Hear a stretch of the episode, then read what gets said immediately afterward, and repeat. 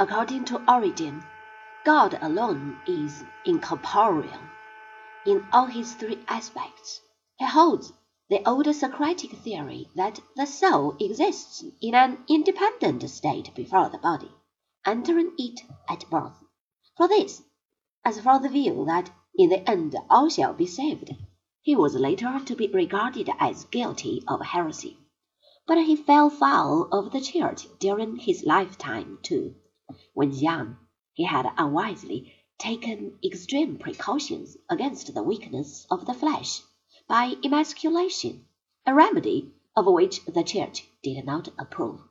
Being thus diminished, he was no longer eligible for the priesthood, though on this question there appears to have been some divergence of opinion.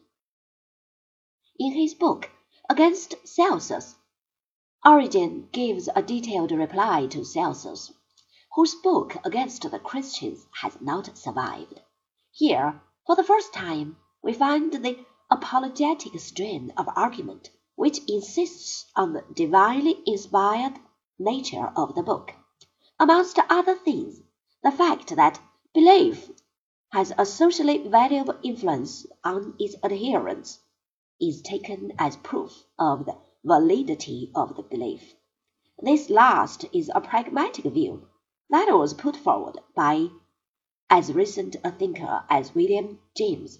It is easy to see, however, that such an argument is a double-edged weapon, for it all depends on what it is that you hold to be valuable.